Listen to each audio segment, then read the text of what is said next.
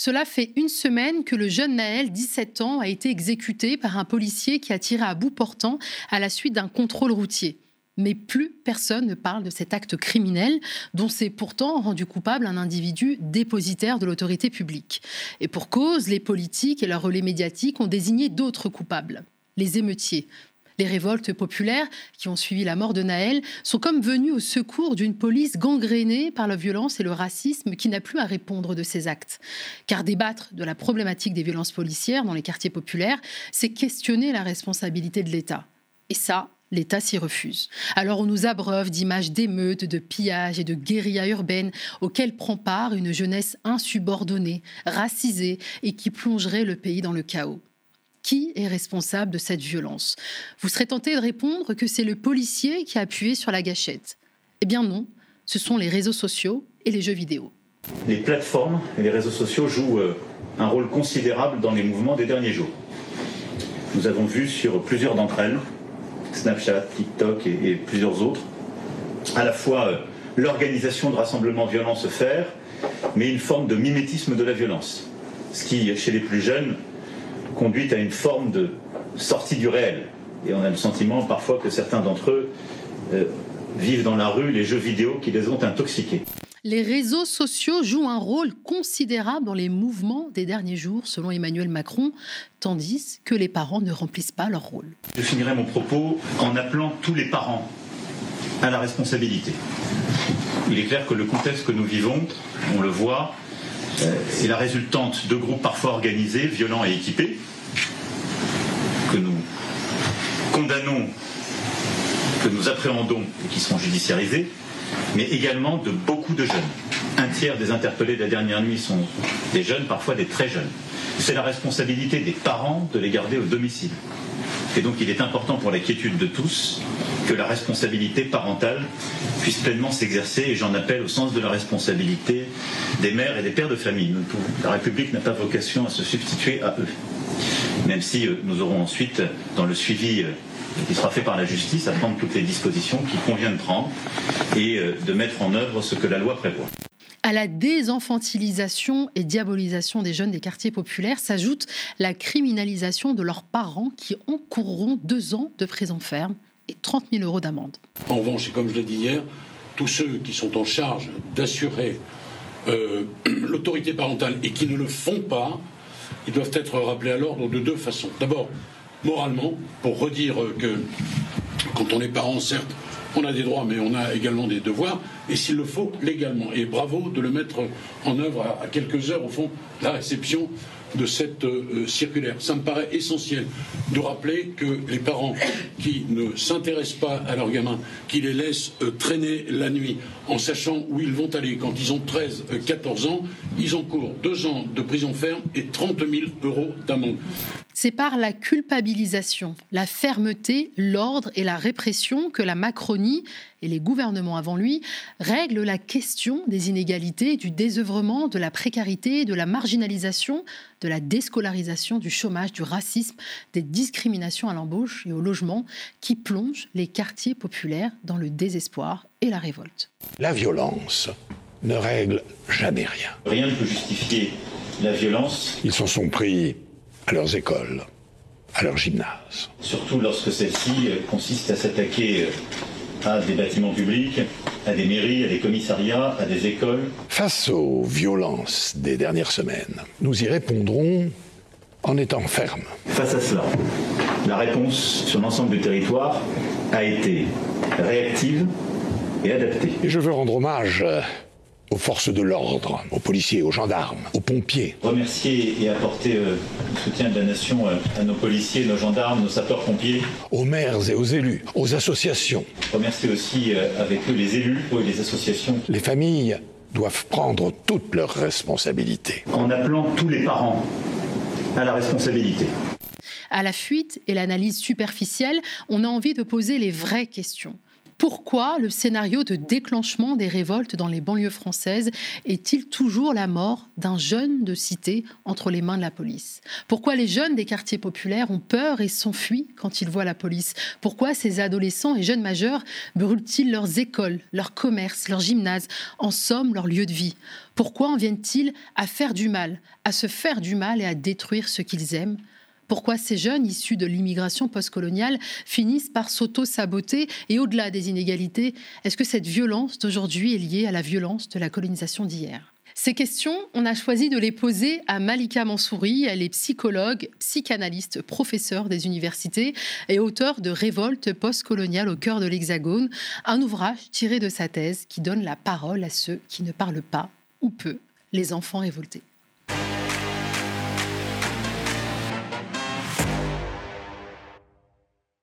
Bonjour Malika. Bonjour. C'est un honneur de te recevoir euh, aux médias. J'ai lu et relu ton ouvrage pour lequel tu as été récompensé hein, par le prix de la recherche du monde en sciences humaines en 2012 et c'est toujours avec la même subjugation. Euh, tu nous offres des clés indispensable à la compréhension des causes profondes et les mécanismes de la violence que nous donne à voir ces révoltes dans les quartiers populaires. Ça fait une semaine que l'on voit des scènes d'affrontements entre la police et les jeunes, des départs d'incendies et des pillages suite à la mort de Naël. Alors à première vue, il s'agit d'actes de vandalisme et qui pénalisent en premier lieu les habitants des quartiers populaires, comme le rappelle le maire de Trappes, Ali Rabeh, dans cette vidéo. Et vous savez ce qu'ils disent les jeunes, justement, la fameuse phrase qui me laisse sans voix, c'est « vous, on vous écoute pas ». Quand on brûle, on s'intéresse à nous, on parle de nous à la télé. Qu'est-ce que vous répondez à ça? Si vous avez la réponse, accompagnez-moi et on va répondre à ces jeunes. Oui, on parle d'eux et on leur répond et à leurs représentants que sont les associations, les élus, etc. Quand ça brûle. Mais invitez-nous quand ça brûle pas. On attend que ça. Et des solutions, on en a. Le sujet, c'est les gâteaux de pauvres. On va se le dire simplement. Alors oui, on peut mettre des milliards. pour rénover la façade, mettre un coup de peinture, on le fait tous. Mais pourquoi les pauvres restent entre eux? Parce que les riches restent entre eux. C'est l'égoïsme des riches qui restent dans leur ville barricadée. Vous croyez que ça brûle en ce moment à Neuilly? Non, ça brûle à trappe. C'est la double peine. Ah, il y a eu des, il y a eu des incendies à Issy-les-Moulineaux, il y a eu des incendies à, Boulogne, et c'est pour ça que ça s'agite. dans le cœur de Et c'est pour ça que le réflexe de l'ordre justement s'agite. Mais vous vous rendez compte Il y a des jeunes qui commencent à comprendre cela et qui commencent à dire il faut aller brûler dans les lieux de pouvoir dans les villes où ça compte. Mais nous, on subit la double peine. Les principales victimes des émeutes en cours que nous voulons à tout prix éteindre, ce sont les habitants de ces quartiers populaires qui se prennent la double peine. La ségrégation sociale, la ségrégation scolaire, l'échec scolaire et aujourd'hui leur voiture qui brûle et qui les empêche d'aller au boulot. et on va dire que c'est la faute des mamans qui ne vont pas chercher leurs enfants à minuit euh, à l'extérieur. On peut dire ça, ça nous fait du bien, mais ça réglera rien. Alors Malika, c'est effectivement la double peine pour les habitants des banlieues françaises et c'est aussi l'incompréhension. Pourquoi s'en prendre à son propre quartier? Pourquoi les jeunes incendient leur lieu de vie pour protester contre la mort de Naël? D'abord, je voudrais commencer par dire toute la tristesse euh, euh, que ça suscite en moi. Euh, cette tristesse qui est liée euh, au contexte, bien sûr, mais aussi au fait de savoir que des productions de savoir, justement, euh, ont été fournies au fil des années et que rien de tout ça n'a pu servir à prévenir ce bis repetita. Hein. voilà, pour répondre à la question que dire? Je ne peux dire que ce que je sais de ce que eux m'ont appris, ces jeunes que j'ai rencontrés dans le cadre de cette recherche. Et ce qu'ils me disaient, c'est on n'en peut plus, mais on ne sait pas contre qui ou contre quoi s'en prendre. Donc la première chose qui est là, c'est ça qui va brûler.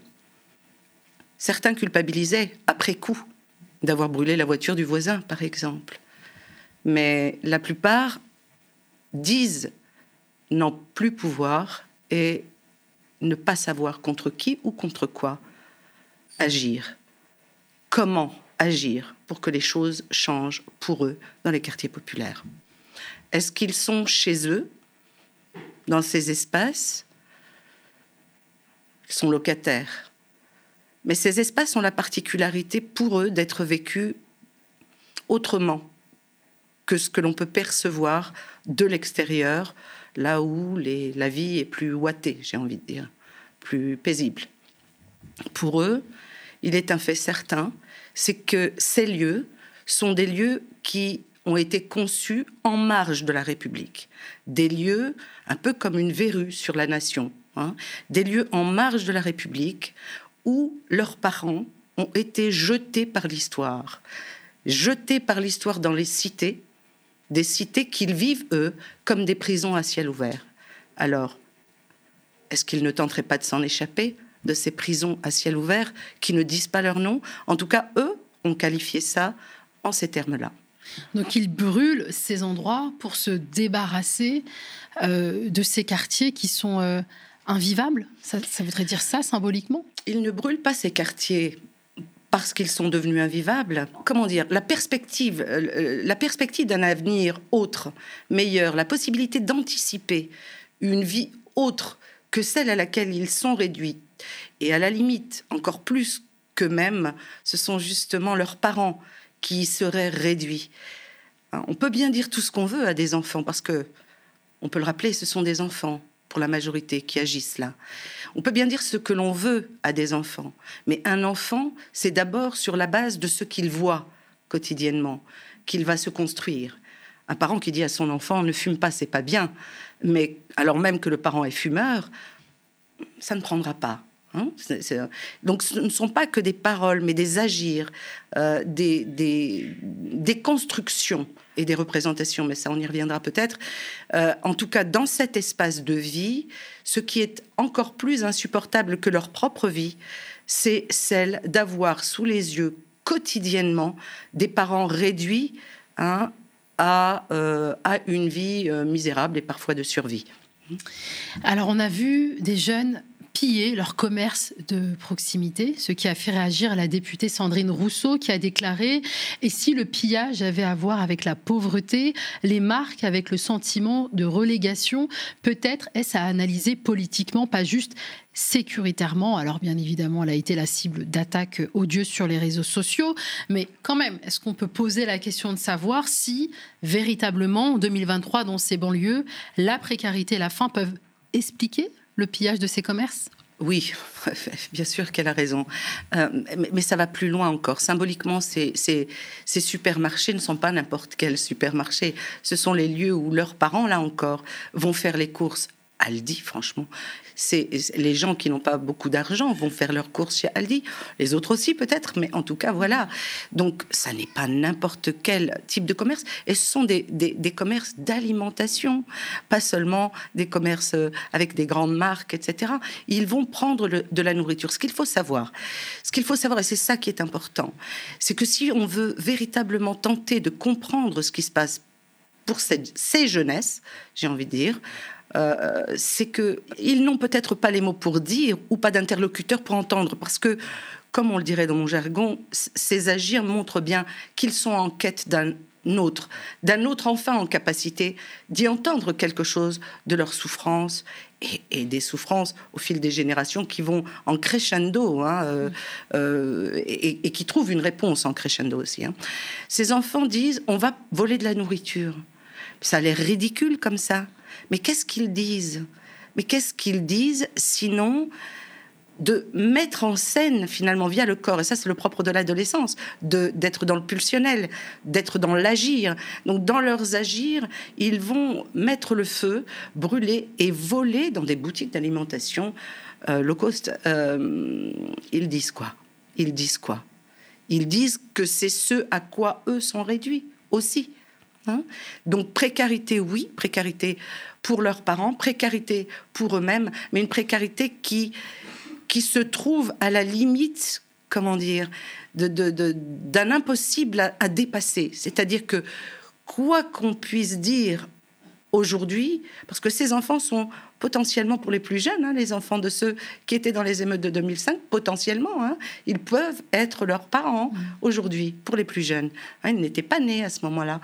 Donc comment il y a comme une continuité de ce que eux appellent la misère, justement. Mmh. Ça, on le retrouve dans, mon texte. C'est-à-dire que ce, ce n'est pas moi qui prononce ces mots, j'utilise leurs mots. Ils disent, nos parents sont dans la misère ils vivent la misère. Nous, on nous fait la misère, nous tous. Donc comment s'extraire, comment s'expulser de cette espèce de catégorie de misérables, euh, c'est impossible au vu du régime économique dans lequel vivent et survivent parfois leurs parents. alors pourquoi ça va être la mort d'un jeune de cité qui va déclencher ces révoltes, cette rage euh, et cette colère, parce que cette misère-là, ils la connaissent, euh, comme tu le rappelais, leurs parents euh, ont connu cette misère, ces jeunes la connaissent également. Qu'est-ce qui explique que ce soit une fois de plus la mort d'un jeune qui va faire exploser cette, hmm. cette révolte La mort d'un jeune est souvent le facteur déclenchant, ça n'est pas peu. Hein. Hmm. Plusieurs choses. la première, c'est que, je le disais euh, il y a quelques instants, ce sont des adolescents. Les adolescents sont pris dans un processus, quitter le monde de l'enfance pour devenir un adulte. Quand on ne peut pas anticiper une perspective d'avenir, c'est compliqué. Mm. Ça, c'est une première chose. La deuxième, c'est que je le disais tout à l'heure, ils se vivent comme étant parqués en marge de la République avec une difficulté majeure pour s'en extirper. Et il est vrai que c'est un espèce de magma où s'extraire de là pour une trajectoire de réussite, c'est extrêmement compliqué, quoi qu'on veuille en penser. Et donc, ces, ces, gamins, pour pouvoir grandir, pour pouvoir devenir des adultes, ils ont, comme tous les adolescents du monde, besoin de support d'identification on a tous besoin de support d'identification, et notamment à l'adolescence. C'est extrêmement important ça. Sauf que lorsqu'on se vit comme des euh, êtres, comme le dirait Cherki, inclus à exclure en permanence, c'est-à-dire qu'on on nous dit égalité citoyenne, ok, mais eux ne, le, voient bien qu'ils ne sont pas à égalité avec la majorité. Ils le savent. Donc, lorsque, parce que ce ne sont pas des idiots, hein, euh, ils, voient, les différences. Euh, et, et, du coup, pouvoir prélever des supports d'identification positive dans le collectif, c'est impossible. Très souvent, comme support d'identification, ils n'ont que ceux qui sont à proximité et on a des morts trop régulières dans les quartiers populaires. Alors, la première des identifications pour eux, c'est celui qui est mort. Mm. Ce n'est même pas celui qui est mort, c'est encore plus complexe que ça. C'est le mort. Ce n'est pas l'être qui vivait et qui est devenu le mort qui a été tué. C'est moi, je suis ce potentiel mort. Mon petit mm. frère est ce potentiel mort? C'est Naël qui est mort là. Hier, c'était Zied et, et, Bouna. Mais, mais en réalité, et ils le disent très très justement, de manière extrêmement fine, euh, dans leur, euh, dans leur euh, discours, lorsqu'on on, prend le temps mm. hein, de leur donner la parole, ils disent, mais enfin, ce n'est pas que Naël qui est mort, c'est un peu moi aussi. Mais c'est surtout moi qui vis dans le risque de mourir quotidiennement, parce que ce risque est là. Hein, il est là quotidiennement. Alors, l'enjeu majeur ici, c'est ça, c'est l'identification aux morts. Mm. Hein, ils s'identifient aux morts et donc ils sont des êtres humains en sursis, d'une certaine manière.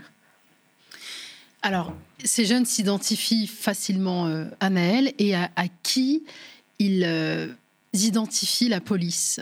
Ces jeunes ont peur quand ils voient la police et d'ailleurs même le jeune homme qui était dans la voiture avec Naël a livré sa version des faits. Mmh. Il dit quelque chose qui est saisissant. J'ai pris la fuite parce que moi-même j'ai eu peur de mmh. mourir, alors qu'il mmh. venait juste de perdre son ami. Pourquoi les jeunes ont peur quand ils voient la police et pourquoi ils partent? Pourquoi ils pour fuient? cette raison, Pour cette raison, c'est-à-dire que on se pose souvent la question et, et beaucoup disent on ne comprend pas. La police elle-même ne comprend pas. Euh, bon, pourtant c'est si simple. Hein, euh. les enfants grandissent dans les quartiers populaires avec cette peur de la police. Ils ont une peur indescriptible de ce que cette police ne serait pas là pour les protéger, pas du tout. Euh, elle protège le reste des gens hein, dans, dans, le pays, mais pour eux, c'est autre chose. Le, les modalités relationnelles qui s'établissent d'emblée euh, de manière imaginaire, mais qui s'appuie sur des réalités passées. C'est-à-dire que sur un plan imaginaire, bon, pas que, puisqu'il y a des événements comme euh, pour Ziad Ben Bouna et, là pour, euh, pour Naël, il y a des événements qui trop régulièrement surviennent et qu'on appelle des bavures, etc. Bon, donc ils sont confrontés à une police qui peut tuer, disent-ils, en toute impunité.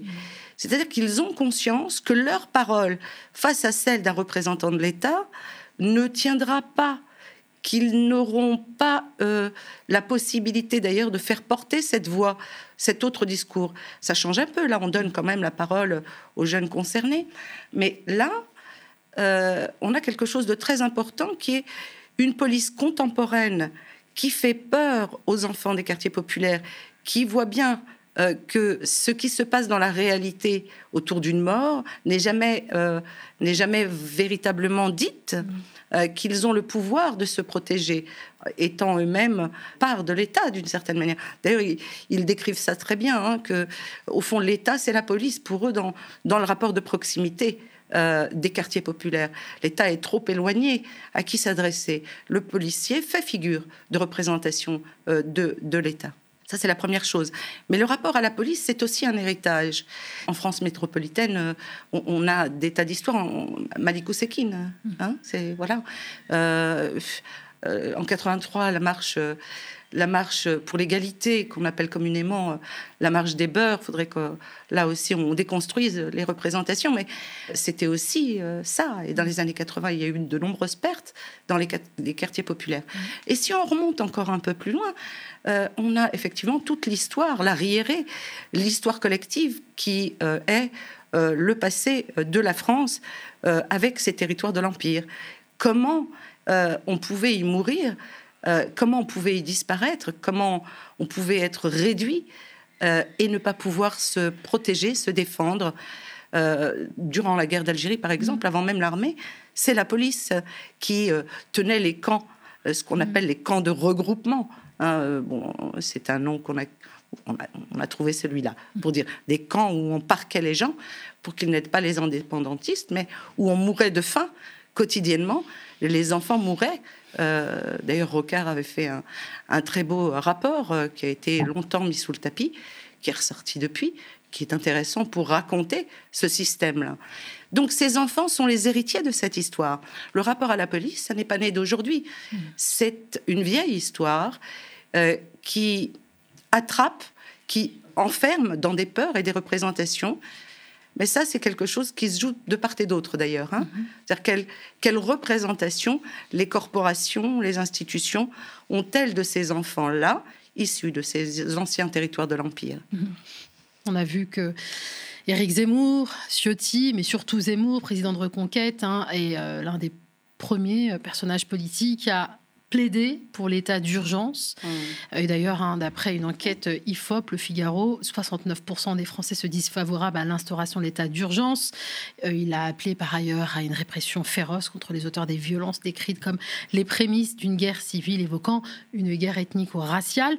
Alors on se souvient que l'état d'urgence a été instauré en 1955 en pleine guerre d'Algérie. C'est un régime d'exception qui procure des pouvoirs exceptionnels à l'exécutif. Éric Zemmour est lui-même de filiation algérienne, comme le jeune Naël qui a été exécuté. On a encore ce sentiment qu'il y a ce passé qui vient un peu hanter euh, ce présent. Hmm. Surtout peut-être chez Éric Zemmour. Euh, euh, oui, ben, euh, oui, oui, il y a des conséquences. Une histoire qui a été tue si longtemps, avec toutes les violences liées à cette histoire, ne peut pas rester sans effet. C'est ce que je, je, mm. disais tout à l'heure. Ça produit des humains particuliers, chargés d'une histoire personnelle, une trajectoire personnelle très prise dans l'histoire collective. Chacun, avec sa subjectivité, va réagir. Alors les enfants dans les quartiers populaires vont se vivre effectivement comme des citoyens de seconde zone, parce qu'au fond, encore une fois, cette histoire d'injonction paradoxale, euh, J'étais surprise en arrivant là sur vos plateaux. Euh, c'est la rue de l'égalité, la rue de la fraternité. C'est très sympathique et justement, ça m'évoquait ça. En fait, ces principes ne sont, ne sont pas appliqués de la même manière dans le, en tout cas dans le vécu de ces, ces, ces, jeunes, du fait de la réalité à laquelle ils sont confrontés quotidiennement. Donc l'histoire vient comme euh, l'histoire qu'ils ne connaissent pas Hein. Malheureusement, ça c'est l'école.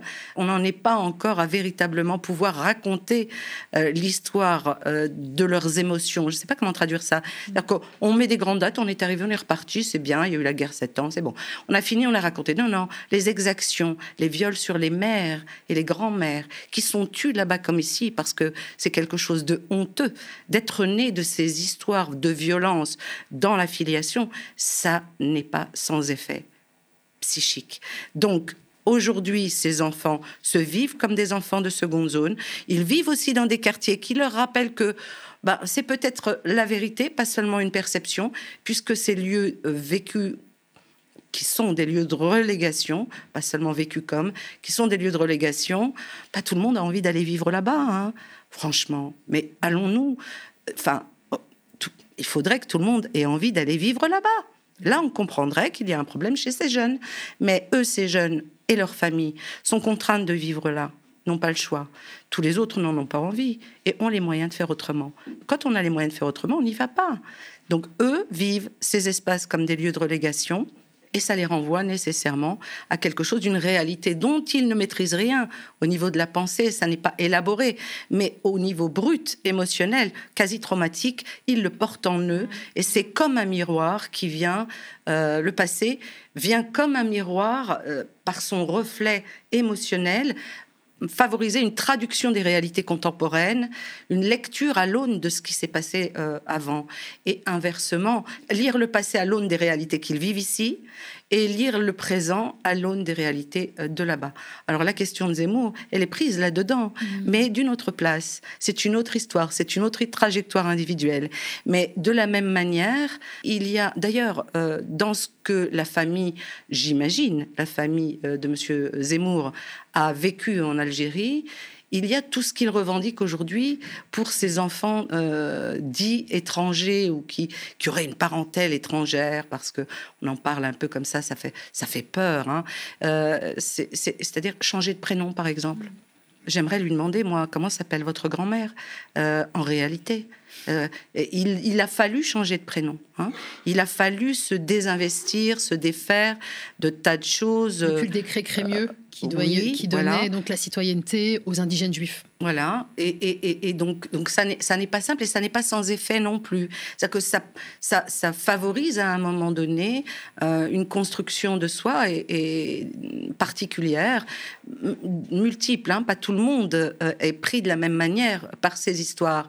Mais en tout cas, il y a bien quelque chose, des traumatismes euh, coloniaux, coloniaux, traumatisme colonial, oui, mm. qui affectent énormément de gens. C'est Alice Cherki qui disait mais près de 80% de la population française est en réalité directement concernée par cette histoire, par exemple, euh, entre les euh, descendants des appelés du contingent, les descendants de Pieds Noirs, les descendants de Les descendants de colonisés, etc., etc. Voilà. Donc ça fait beaucoup de monde en réalité, de manière directe ou indirecte. Et je pense que là aussi il y a des effets. Le problème c'est que nous avons des choses névrotiques dans l'air, avec des gens au pouvoir qui agitent euh, des choses qui ont à voir aussi avec leur propre construction subjective et dont personne n'a conscience. Euh, euh, dans la très grande majorité. Hein, Donc, tu es en train de nous dire que Éric Zemmour est un grand traumatisé. c'est un personnage en extrême souffrance qui a hérité d'une histoire douloureuse. Hum. Ce que je dis, c'est que le destin du trauma ne prend pas toujours la même forme. D'accord, ça peut donner des monstres comme Eric Zemmour. Ça ne prend pas toujours la même forme.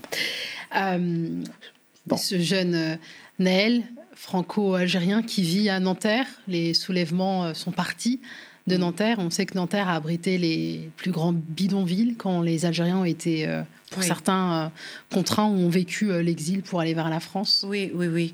C'est la symbolique mm. tout, tout, autour de ces émeutes, entre guillemets émeutes, hein, ces révoltes, euh, les, objets, les mots choisis, les modalités de traitement de ces phénomènes, etc., tout nous ramène à euh, ce qui a à voir avec cette histoire qui ne passe pas. Même les interlocuteurs qui prennent trop la parole, peut-être euh, pour, euh, pour encore décrier euh, fabriquer une immigration potentiellement dangereuse, alors même que la majorité sont euh, français. Ils sont français, qu'on le veuille ou non, ils sont français. C'est dur à dire hein, euh, ou à penser, je ne sais pas, mais voilà, ce ne sont pas des étrangers. Par contre, ces petits Français-là, qui ressemblent, eux, à ceux qui meurent en Méditerranée et qui entendent inlassablement dans les médias le nombre de morts qui leur ressemblent, mais euh, qui sont traités aussi d'une manière très particulière. La Méditerranée, c'est un vrai cimetière. Qu'est-ce que ça leur renvoie? Voilà. Puisque s'ils ne peuvent pas s'identifier aux, membres du collectif ici, ils vont chercher des, supports d'identification ailleurs, et ce sont ceux qui leur ressemblent euh, qui vont devenir ces supports. De même, Nanterre, oui, symboliquement, c'est le lieu où on a cantonné euh, les Algériens dans des bidonvilles euh, gigantesques, d'où est partie notamment la, marche le 17 octobre 61 et qui a vu périr un grand nombre d'Algériens. Donc le rapport à l'histoire, mais le rapport à la mort, ou aux morts, aux mal morts, ceux qui n'ont jamais été enterrés, ceux qui ont été tués impunément et sur lesquels on a raconté des histoires. Parce que voilà, on meurt, mais en plus on raconte des histoires sur ces morts où on déplace le problème. Hein. là, c'est on déplace le problème, euh, voilà, comme là, euh, la mort de Naël. Ça n'est plus la priorité. La priorité, c'est euh, c'est que c'est un peu normal. On est à chaud, hein, là. Mm. Hein. mais on, est, on est concentré sur les dégâts produits par ces jeunesses insubordonnées, tu disais, moi je dirais en souffrance, oui et qui ne peuvent pas euh, dire je, souffre, parce qu'il n'y a même plus les mots pour dire je souffre, ma mère souffre. Nous, avons du mal à vivre. Un des jeunes hommes euh, que j'avais rencontré pour, euh, dans le cadre des émeutes de 2005 me disait, dans le rapport à l'école justement, il me disait, je me faisais toujours punir à l'école.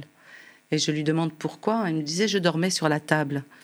Euh, alors je lui demande, mais pourquoi tu dormais sur la table à l'école? On est là pour travailler. Je provoque un petit peu pour essayer d'en savoir un peu plus.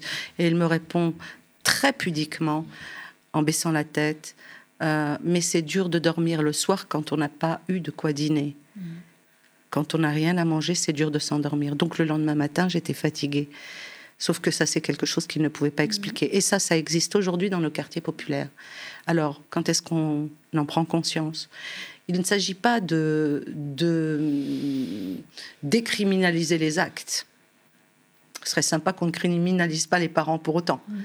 Mais quand est-ce qu'on va prendre la mesure réellement de ce que l'on fabrique et au fil des années et, et, sur quoi on ferme les yeux, en fait, qui vient produire ensuite des moments comme cela. Terrible. Malika, j'aimerais t'entendre sur le passage d'un texte qui a été écrit par la sociologue euh, Kautar Archi, que, tu connais, euh, que tu connais bien. Elle l'explique en quelques mots. Avant que Naël ne soit tué, il était tuable. Est-ce que selon toi, sa mort est un crime raciste? Hmm. Oui, alors euh, communément, on peut dire que la race n'existe plus, la biologie nous l'a démontré, mais effectivement, hein, si la race, si les races euh, n'existe pas. Le racisme, lui, existe bien. Il est fait de quoi le racisme? Il est fait de cette distinction justement euh, entre moi et l'autre, le différent, celui qui n'a pas les mêmes caractéristiques phénotypiques et qui est réduit à, une espèce d'altérité radicale, inassimilable, inintégrable. Ce qu'on leur reproche souvent, il faudrait qu'ils s'intègrent. Hein. Mais eux le disent très justement, ils disent mais ils ne veulent pas nous intégrer en réalité. Alors est-ce que c'est ça le racisme? Est-ce que ces différences phénotypiques, les différences de prénom, les différences de religion font que l'autre n'est pas possiblement comme moi, comme l'autre, comme nous tous? Est-ce que c'est du racisme? Oui, oui, on peut parler de racisme. Le racisme est là. Euh, ce n'est pas une affaire euh, étrangère, c'est une affaire euh, bien française qui nous concerne tous. Il est bon de, rappeler hein, euh, qu'un jeune noir ou arabe entraîne un risque 20 fois plus élevé de subir un contrôle de police et que depuis 2017, hein, depuis cette fameuse loi qui euh, assouplit les conditions du recours euh, à une arme dans le cas d'une légitime défense, le nombre de personnes tuées suite à un refus d'obtempérer a été multiplié par 5. En une année, ce sont 13 personnes qui ont été tuées et à cette liste s'ajoute désormais Naël. Alors, On va nous rétorquer, c'est ce qu'on nous rétorque souvent sur les plateaux télé, que la France n'est pas non plus les États-Unis, où le phénomène des violences policières est quand même beaucoup plus grave et structurel. Euh, on serait mieux loti en France. Et pourtant, une vidéo d'une militante Kimberley et qui réagit euh, à l'exécution de George Floyd trouve une certaine, forme d'écho euh, chez nous. je vous propose d'écouter. So when they say, why do you burn down the community? Why do you burn down your own neighborhood? It's not ours. We don't own anything. There's a social contract that we all have that if you steal or if I steal, then the person who is the authority comes in and they fix the situation. But the person who fixes the situation is killing us. So the social contract is broken. And if the social contract is broken, why the fuck do I give a shit about burning the fucking Football Hall of Fame, about burning a fucking Target? You broke the contract when you killed us in the streets and didn't give a fuck. You broke the contract when for 400 years we played your game and built your wealth. Malika, tu aimerais peut-être agir à ce qui est dit, à cette euh, question du contrat social qui serait rompu et ce qui expliquerait pourquoi mm. ces jeunes de quartiers aux États-Unis comme ici se sentent dépossédés finalement de mm. leur territoire et de leurs biens. Elle répond un peu à la question de tout à l'heure, hein, cette, euh, cette personne. Euh, très, son discours est très émouvant, très, très émouvant. Et, il, met en mots hein, ce feu que les enfants euh, mettent en scène dans la société. Ça rappelle d'ailleurs l'ouvrage de James Baldwin dans les années 60 qui écrivait La prochaine fois le feu. Dans les années 60, hein, et ça c'était un noir américain très concerné par euh, les morts de jeunes noirs euh, dans la société euh, américaine tués par la police. Donc, et la prochaine fois le feu, ça, nous raconte quelque chose d'aujourd'hui, hein, quelque chose d'hier aussi avec les émeutes de 2005, entre guillemets les émeutes, hein, mm. parce qu'on est d'accord pour parler de révolte, c'est plus juste. Mais ça veut dire, ça veut dire que j'ai publié cet ouvrage il y a 10 ans. Cette thèse, c'était il y a 12 ans les émeutes de 2005, entre guillemets émeutes, c'était en 2005. 18 ans plus tard, près de 20 ans plus tard. Le bouquin de James Baldwin, c'était dans les années 60, ça fait combien de temps? Combien de temps encore faudra-t-il pour qu'on entende, euh, qu'on entende que ces jeunesses ont besoin d'une reconnaissance, hein, une reconnaissance de leur existence, parce que c'est ça qui est mis en jeu, en fait, dans leur désespérance. Vivre dans les quartiers, être considérés comme des nuisibles, euh, des nuisibles qu'on pourrait éradiquer, comme les propos euh, du ministre de l'Intérieur euh, de l'époque des émeutes de 2005, qui voulait nettoyer la racaille au Karcher. un, un, des jeunes que j'ai rencontré disait, mais enfin, il nous prend pourquoi? Mmh. Ceux que l'on nettoie au Karcher, sont des objets, sont des choses. Alors là, on essentialise, on ramène la question ethnique, etc. Non, ce, dont il s'agit, c'est euh, surtout une question euh, d'accepter l'altérité comme du même euh, et comme du possible. avec des potentialités, parce qu'il y a des, de très belles potentialités dans les quartiers populaires, hein, et heureusement. Mais la grande majorité qui est dans euh, une mise en échec mm, par le contexte lui-même de très grande précarité des familles, de très grande précarité du contexte géographique dans lequel ils vivent. Euh, c'est quelque chose à quoi il faudrait pouvoir remédier. Il faudrait pouvoir écouter ceux qui pensent, ceux qui écrivent, ceux qui mènent des recherches, écouter pour apprendre, plutôt que de continuer inlassablement à analyser les phénomènes de manière urgente. Mm. Euh, moi-même, j'hésitais à parler dans, le flot d'émotions que, que suscite tout ça, parce que effectivement, il faut un peu euh, faire un pas de côté pour pouvoir observer les choses avec euh, moins d'émotion. mais quand même, ça fait mm. des années que des gens écrivent, des sociologues, des historiens, euh, des écrivains comme euh, Baldwin, euh, qui tentent de faire passer des messages pour que le reste de la société entende le niveau de désespérance. Et le niveau de désespérance, lorsqu'il est acculé, ça c'est Franz Fanon qui disait ça. Franz Fanon disait lorsque, lorsque l'être humain est acculé, acculé, sans plus aucune issue possible, il n'a plus que deux issues. L'être humain en général, hein, c'est soit l'implosion, et là on parle de, euh, par l'implosion, on parle de quelque chose qui a à voir avec le psychologique, euh, l'implosion ou bien l'explosion, hein, ou bien l'explosion, et ça c'est ce qu'on vient de voir ces derniers jours, encore une fois. Et pourquoi la société refuse d'entendre Malika, selon toi? Est-ce qu'elle refuse d'entendre la société ou est-ce qu'elle n'est pas à même de pouvoir entendre. Je pense que, comme je le disais tout à l'heure, les enfants euh, concernés par euh, les agir dans, ces révoltes euh, sont les héritiers d'une histoire d'une histoire de rapport de domination et beaucoup joué par justement au fil du temps les organes de l'État qu'étaient notamment la police. ils sont les héritiers d'une histoire d'infériorisation, de réduction de l'être. Mais de l'autre côté, on a aussi un héritage un héritage de dominant, un héritage de représentation de l'autre comme, euh, oui, à civiliser. Euh, d'ailleurs, le traitement qui est fait aux parents aujourd'hui euh, par cette criminalisation des, parents nous, nous, ramène encore à cette question-là. Comment ça? Ce serait de mauvais parents qui ne s'occupent pas très bien de leur enfant. Alors, on va les pénaliser, puis peut-être ensuite les rééduquer. Mm. Ça, c'est déjà quelque chose qui se propose par ailleurs. Alors, ok, ok, d'un côté comme de l'autre, il y a tout un imaginaire, tout un champ de représentation euh, qui, euh, euh, qui vient comme ça empêcher une rencontre et une construction possible. Ces, ces, ces représentations, c'est l'idée qui a été construite au fil du temps coloniale et post-coloniale. Euh, quand on réduit l'être, aujourd'hui encore, à parler de ces enfants issus des anciennes colonies françaises euh, comme de Français d'origine étrangère, mais mon Dieu, mais comment ne pas fabriquer de psychopathologie, même, j'ai envie de dire? Comment on enjoint, bien sûr, dans le langage commun, on pourrait, dans le langage sociologique, on pourrait dire stigmatisation, etc., etc. Mais, mais, mais moi, je, je parle depuis ma place de psy. Mais qu'est-ce que ça fait à l'être qui est qualifié de français d'origine étrangère depuis autant de temps. Mais quand est-ce qu'il va y avoir enfin la possibilité de ne plus ajouter de qualificatif à français pour désigner une partie de la population? Lorsque l'on dit français d'origine étrangère, eh bien, on dit quoi? Dans la même phrase, on dit qu'ils sont français et qu'ils sont étrangers. Et ça, ça évoque ce qu'on appelle le double bind, c'est, c'est la, double, la double contrainte.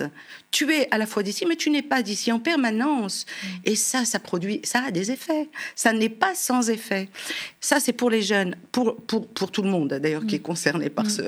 Mais, mais de l'autre côté, enfin de l'autre côté, s'il y a jamais il y a une frontière hein, euh, entre un eux et un nous qui est très marqué chez les jeunes, hein, justement, chez ceux qui ne peuvent pas entendre, on peut dire que la même chose existe à l'envers et que euh, il y a, une, distinction qui, euh, qui s'inscrit justement dans le fait aussi d'un déni de l'histoire. Les mots sont très importants. Les jeunes les entendent. Tous les jeunes entendent. Hein, ils vont, ils vont, ils vont en écouter attentivement. Certains, l'un d'entre eux me disait d'ailleurs, euh, euh, je vois bien, je vois bien que tous les soirs, dès, qu'on parle de la religion de, de, ces gens, ils ne se nomment pas, je vois bien qu'on nous insulte à la télé. Alors, voilà ce que les, gens, les jeunes entendent. Et il n'y a pas de possibilité de déconstruire ce qu'ils entendent. Ils l'entendent à l'état brut. Mmh. Et ça vient comme faire miroir à ce dont ils ont hérité. pour, pourquoi ils n'ont pas de mots hein? Il n'y a pas de mots euh, pour, traduire cet héritage parce que ce n'est évidemment pas suffisamment parlé. Hein, si à l'école aujourd'hui on donne des, dates concernant l'histoire collective qui les concerne, et j'insiste, l'histoire de France, ce n'est pas l'histoire d'un étranger, d'un ailleurs, c'est bien l'histoire de la, la France, euh, cette histoire du colonial, euh, du post-colonial, et, et ces enfants sont pris dans tous ces enjeux. Donc Malika, si on comprend bien euh, cette violence euh, que, donne à voir en fait finalement euh, ces révoltes, bon, sont très liées aux questions d'inégalité, aux violences policières subies dans les quartiers, aux discriminations, également donc à cette histoire douloureuse dont ces enfants ont hérité, qui, qui est passée donc de génération en génération. On avait le sentiment, en tout cas, on nous a vendu ça comme ça au sein de cette République que justement c'était l'école qui allait nous aider à nous extraire de notre condition sociale, que cette école qui est un lieu de transmission des savoirs euh, et qui euh, favorise en fait l'égalité des chances aurait dû permettre à ces jeunes à la fois traumatisés et à la fois euh, discriminés de s'en sortir. Et alors on se demande pourquoi ils brûlent leurs propres écoles, qui étaient finalement un moyen de s'émanciper. Hmm. qui était un moyen de s'émanciper. En tout cas, ce fut le rêve de Jules Ferry, hein, euh, l'école pour tous. Euh, là encore, à travers l'histoire, ça n'a pas vraiment été le cas euh, dans les territoires, dans les territoires de l'Empire, puisqu'on avait besoin de cocher, on avait besoin de, de femmes de ménage, de valets. Euh. Et donc euh, l'école, c'était souvent, euh, pour ceux qui avaient la chance de pouvoir y aller, jusqu'au collège, pour ce qui est des appellations contemporaines. La particularité de l'école pour ces enfants, comment dire, c'est justement encore plus fort que ce qui touche à leur modalité relationnelle et, la perception qu'ils ont du corps policier. C'est-à-dire que, au contraire de la police, qu'ils pensent d'emblée raciste et dangereuse, l'école est un lieu où finalement la maîtresse d'école, le maître d'école a été vécu avec beaucoup de tendresse. Hein. Il le raconte, hein, ce que j'ai rencontré moi, beaucoup de tendresse, d'affection, un peu comme si quelque chose euh, de ces positions des enseignants bienveillants, comme s'ils étaient un peu des substituts parentaux mmh. hein, dans le corps social. beaucoup aimaient leurs enseignants, beaucoup ont trouvé de l'affection euh, et ont eu envie d'apprendre, mais souvent ça s'arrête au collège. À partir du collège, il se passe quelque chose de très particulier et beaucoup d'entre eux, finalement, racontent des histoires d'amour déçu avec les enseignants. C'est très différent. Mais la police, c'est normal. Ils, ne nous aiment pas. C'est ce, qui, c'est ce qui se dit très. Ils ne nous aiment pas et on est en danger face à eux. Les enseignants, c'est vécu comme une trahison. C'est euh, euh, ils ont eu l'air de nous aimer, de nous de nous donner euh, quelque chose d'un savoir égalitaire pour le coup. Et puis en réalité, au moment de l'adolescence, ça ça tombe. il y a comme une trahison avec une tendance qui serait une orientation beaucoup plus grande dans les quartiers populaires vers des des formations courtes, mmh. pas d'études pas d'études longues. certains disaient mais enfin, mon enseignante ne pouvait même pas me penser comme comme étant dans la capacité de rêver de devenir médecin.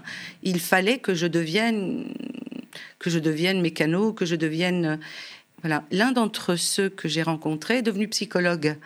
Euh, c'est assez intéressant. Il raconte, lui, comment euh, les parents, justement, ayant tellement foi euh, dans, euh, dans le savoir euh, des enseignants au collège, ont juste dit, ben, si les enseignants disent qu'il vaut mieux aller en, en CAP ou en BEP ou etc., ils savent mieux. Hein.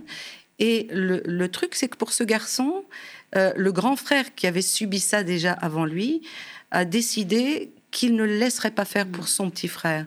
Donc il s'est mobilisé, il est allé à l'école et il leur a dit il n'en est pas question. Mon frère à moi, il fera des études. Et donc il a contré et il a contré la décision, on a finalement validé.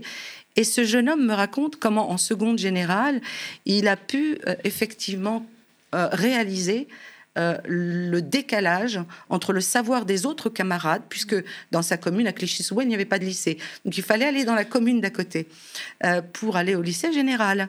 Et donc il va dans ce lycée et il prend conscience, effectivement, d'un écart immense entre ce que lui a pu apprendre et ce que les autres savaient.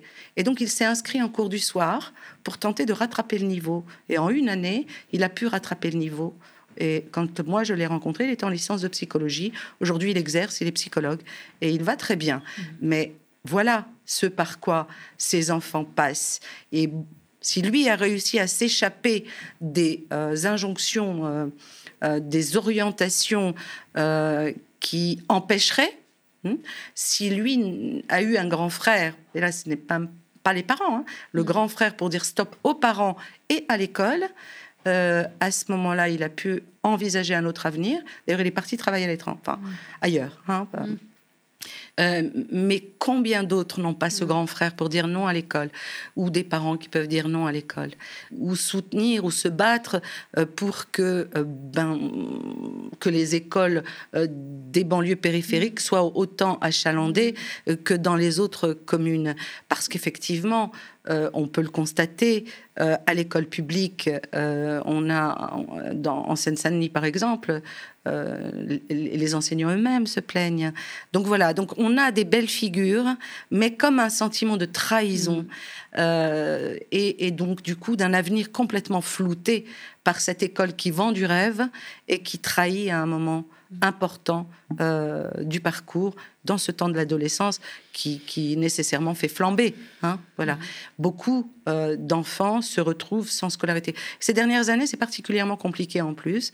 On a beaucoup parlé des effets Covid, de l'effet Covid. Certains enfants des quartiers populaires, euh, coincés dans leurs maisons, leurs appartements à l'étroit, sans balcon, sans jardin, sans piscine, sans espace pour s'aérer, confinés plus qu'à l'étroit dans des, euh, dans des boîtes à sardines des cités HLM, euh, ces gamins euh, n'ont pas pu véritablement poursuivre leur scolarité parce qu'ils n'avaient pas le contexte qui s'y prêtait. Et après le, les confinements, ils ne sont jamais retournés à l'école. Beaucoup étaient mmh. mineurs.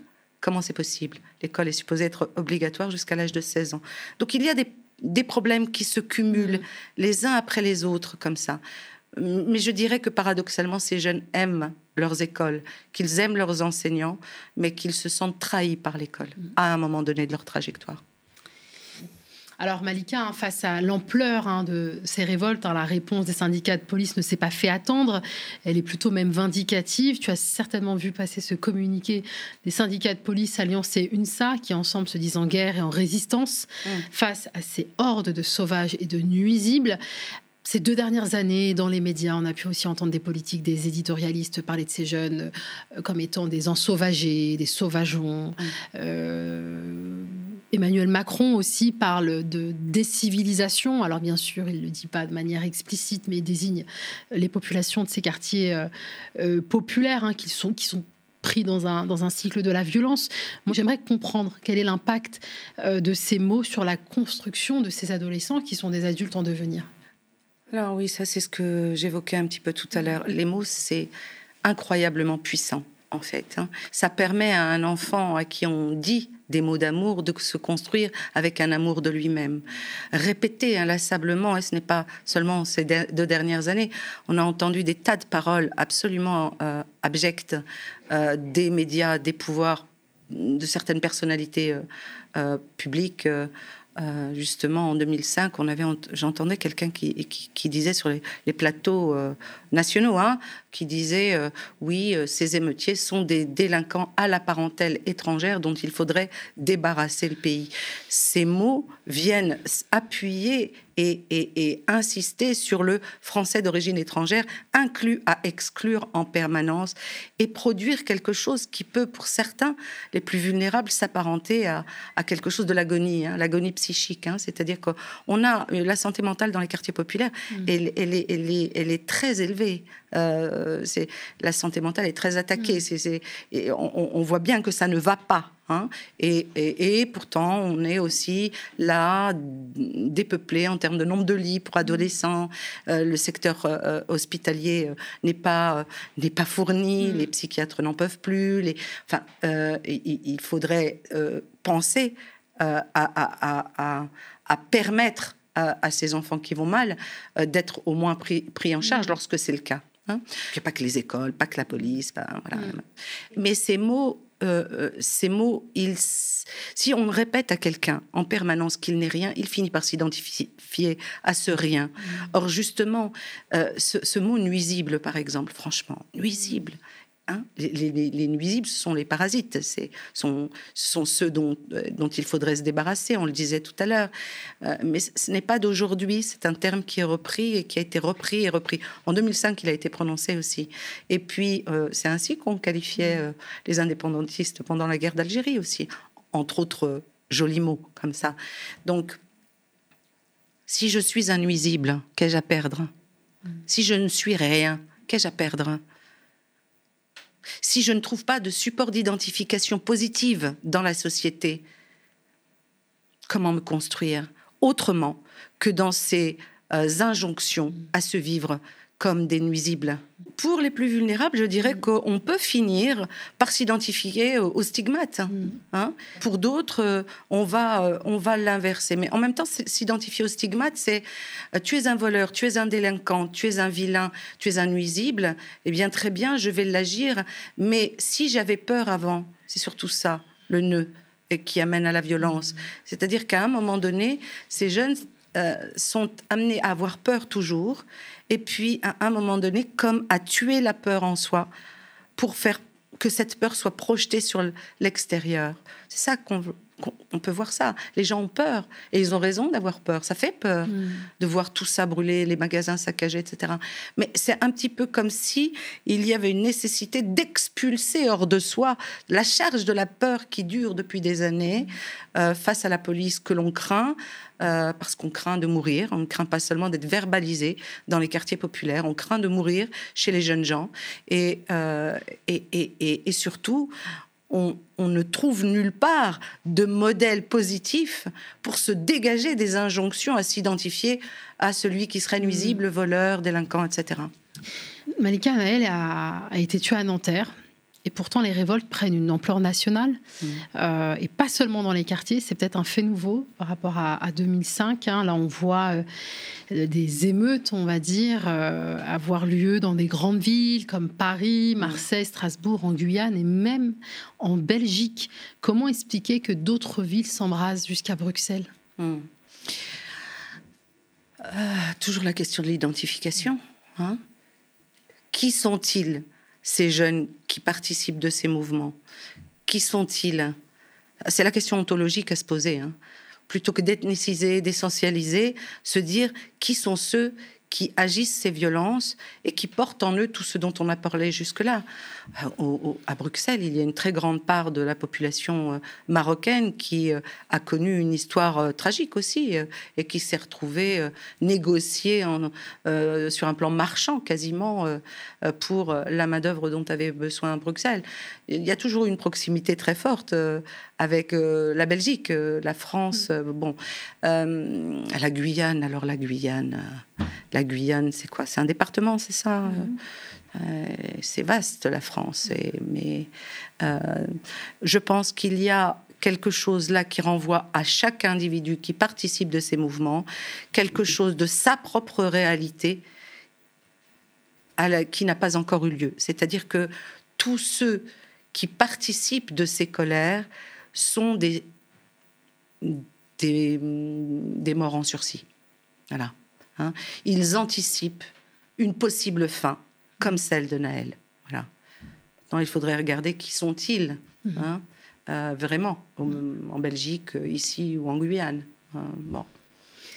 Alors, on accuse beaucoup euh, les, associations qui travaillent avec ces jeunes ou bien euh, certains politiques, notamment de gauche, de mettre de l'huile sur le feu par rapport à, à cette affaire qu'on pourrait appeler aujourd'hui l'affaire euh, Naël, mais on a quand même plutôt le sentiment que c'est euh, à droite, même à l'extrême droite, qu'on met de l'huile sur le feu. Je ne sais pas si tu as vu passer cette cagnotte lancée euh, hum. par l'identitaire Jean Messia en soutien à la famille du policier qui a commis le crime. Près de 900 000 euros ont été collectés. C'est quoi le message qu'on envoie Un peu plus, je crois que ça a dépassé le million là. Hein. Ça a dépassé le million. Hum. C'est quoi le message qu'on envoie aux policiers, aux jeunes de quartier?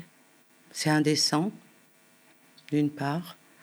Et puis, euh, le parti pris de la majorité qui euh, vient soutenir euh, celui qui, la justice le dira, mais est apparemment un, policier qui a quand même tué un enfant.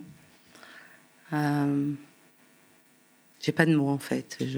c'est une façon de dire que continuer à, à abattre, à exécuter euh, ses enfants, euh, continuer avec ces crimes racistes, vous aurez tout notre soutien. C'est une façon de soutenir indirectement ces crimes En tout cas, c'est une façon de soutenir ce policier. Alors est-ce que ça veut dire que tous les autres vont s'autoriser après ça? Tous les autres qui en auraient le désir, Est-ce qu'ils vont pouvoir s'autoriser? Parce que quand même, moi je dirais que ça me rend très très triste, mm. parce qu'au fond, on parle de ces questions pour tenter de faire comprendre, mais qu'est-ce qu'on peut comprendre quand le parti pris est déjà là? Mm. Qu'est-ce qu'on peut faire comprendre à qui? Hmm? À ceux qui sont déjà en pensée euh, dans des tentatives de compréhension des phénomènes. Là, je crois qu'on arrive à un moment euh, euh, de radicalisation du monde et notamment de nos, de, nos, bah, de, nos, institutions, du coup. Hein. Hmm. On va essayer de parler des, des solutions, Malika, conclure euh, cette émission, on a essayé de comprendre et il faut comprendre justement pour pouvoir trouver les, réponses les plus adaptées aux problèmes euh, auxquels euh, pas seulement cette jeunesse fait face, mais l'ensemble de la société, car cette jeunesse fait partie de cette société. Elle n'est pas seulement dans les quartiers, elle est en France. on va revenir encore aux révoltes de 2005 qui ont fait suite donc à la, mort de Zaïd Bouna. on se souvient que Chirac avait convoqué les patrons des chaînes pour leur demander de, refléter un peu mieux la diversité de la société française. Est-ce qu'il y a un lien à faire entre la question des révoltes et celle d'une meilleure représentativité dans les médias et donc avec la question de l'identité, de la reconnaissance et de l'amour, quelque part Oui. Euh,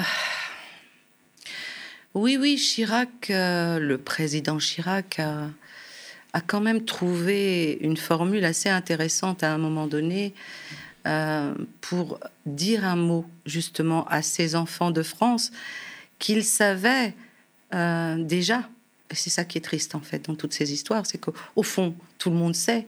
Personne ne veut en savoir quelque chose, mais tout le monde sait.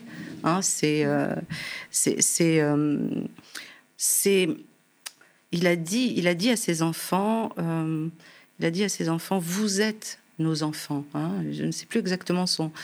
Je, plus, son, message, je l'avais, je l'avais inscrit dans, l'ouvrage. C'est euh, comme s'ils savaient qu'ils avaient besoin qu'on les reconnaisse. Alors, les reconnaître et en même temps fait appel effectivement à, à, à une véritable ouverture des possibilités à la diversité, entre guillemets, diversité, ça c'est un mot compliqué aussi, euh, de ceux qui ne ressemblent pas euh, à ceux qu'on imagine être euh, des Français, pour favoriser justement des supports d'identification mmh. positive. Donc oui, les médias, les lieux publics, qu'ils puissent se reconnaître et ne pas se vivre en extériorité permanente. Euh, ça, ce serait vraiment quelque chose à continuer, évidemment. Mm. Euh, je disais, on est dans un moment de radicalité mm. qui, euh, qui me semble compliqué. Est-ce que dans ce, cette mm. période, le monde politique peut se positionner comme ça? C'est compliqué, je ne sais pas. En tout cas, il a su le faire, lui. lui, il a su le faire, mais ce n'était pas la même époque. Politiquement, je pense.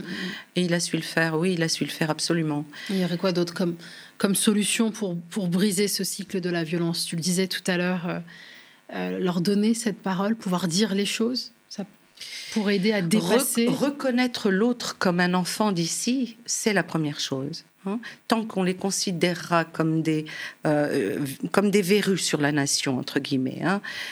c'est-à-dire des êtres extérieurs, alors même qu'ils sont à l'intérieur, Hein, c'est ces enfants inclus à exclure en permanence. Déjà, les inclure véritablement, euh, les inclure en les nommant. Ce sont des Français, ce ne sont pas des enfants euh, français d'origine étrangère, ça suffit, ça Combien de temps encore? Donc, ce sont des Français. Voilà. La France a euh, plusieurs couleurs. Eh ben, ben, ben c'est une réalité. Et c'est la France qui a donné naissance à ces enfants via son histoire. Mmh. Euh, collective. Donc, euh, ce sont des Français, premièrement. Donc, des paroles symbolisantes, c'est-à-dire que euh, qu'on puisse ne plus les appeler les nuisibles, les délinquants, les terroristes, les jeunes, même cette expression est l'extraordinaire. Ça renvoie le gamin en jogging et à capuche, dangereux. L'image même du jeune de banlieue comme ça, c'est ça n'est pas rien. Donc, prononcer des mots euh, qui ne les disqualifie pas enfin, enfin. Prononcer des mots quand on en parle qui ne les disqualifient pas. Et ensuite, oui, ouvrir quelques portes. Permettre à certaines intelligences de s'inscrire normalement dans la société sans que d'emblée soit placé un plafond de verre avec toutes les représentations liées à ce que l'autre pourrait être un problème. Euh, ça fait déjà trois choses importantes. Hein. Se défaire des paroles nuisibles, euh, parce que c'est nuisible, mm. euh, de qualifier l'autre de nuisible et euh, les accueillir. Après, il y a des choses beaucoup plus objectives. Hein. Mm. quand même, les réalités, c'est que les écoles ne sont pas pourvues comme il faudrait dans, dans, les quartiers populaires, que les remplacements ne sont pas euh, assuré. Euh, en Seine-Saint-Denis, il y avait des, parents qui s'étaient organisés en mm. délégation pour tenter de dénoncer ça. Leurs gamins qui ne pouvaient pas, euh, si la maîtresse s'absentait, il n'y avait plus d'école tout simplement. l'école, c'est un lieu qu'ils aiment, ces enfants. Qu'on leur donne la possibilité d'aimer longtemps l'école, qu'on leur donne l'envie euh, c'est Lazare qui dit ça. Lazare, c'est un, monsieur qui magnifique qui fait du théâtre et qui disait donnez-leur envie d'avoir faim, euh, donnez-leur le désir, le désir de. Hein, c'est ça. Comment, comment redonner de la pulsion de vie, je dirais moi. Hein, comment redonner euh, de l'espoir. alors, ça passe, oui, par la possibilité que l'école ne soit pas un lieu euh, qui, de toute façon, les laissera sur le carreau à l'adolescence, mais bien un lieu qu'ils pourraient continuer d'aimer. Euh, euh, c'est souvent l'enseignant ou l'enseignante hein, qui donne envie,